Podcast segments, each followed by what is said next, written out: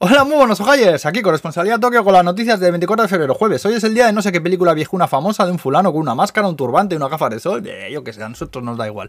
Lo que no me dio igual fue que ayer fue el cumpleaños del emperador. 62 años hizo el buen señor y por eso tuvimos fiesta. No es mal que por no venga. Ole, ole, ole.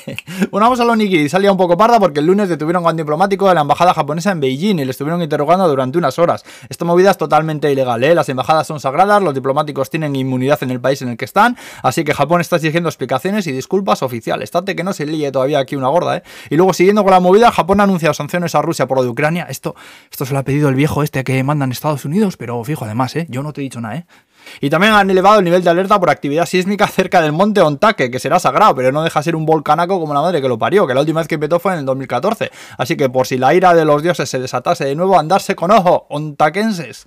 Más historias. Han acusado al príncipe Hisaito de plagio en un ensayo que escribió sobre las islas Ogasawara y que ganó no sé qué premio. Luego el precio del oro dicen que está en máximos históricos. A mí tener mierdas de oro que no vale nada más que para enseñarlas siempre me una horterada y una gilipollez. Pero yo es que soy bastante tonto, ¿eh? así que no me hagan mucho caso tampoco. ¿eh?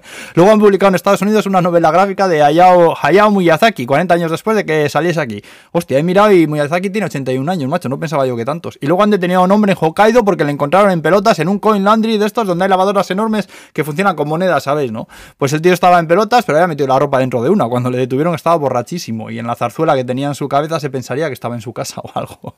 Y para acabar, eh, hablaros de los pues esto, los Pokémon, porque resulta que están planeando un nuevo programa de televisión donde un autobús con forma del cabrón amarillo ese que da calambrazos va a ir recorriendo Japón en busca de fans y otras maravillosas aventuras. Parece que lo van a echar después de los dibujos animados en la tele. Y también en el canal oficial de YouTube de los bichos estos han sacado un programa de cocina que se ha hecho muy famoso donde mezclan imagen real de un chef con las sabandijas estas 3D ahí rondándole.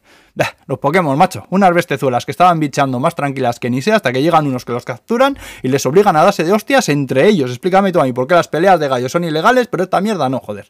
En fin, hala pues, caballeretes, que vaya bien el jueves. Agur. Se para el vídeo, no sé qué hostias. Uy,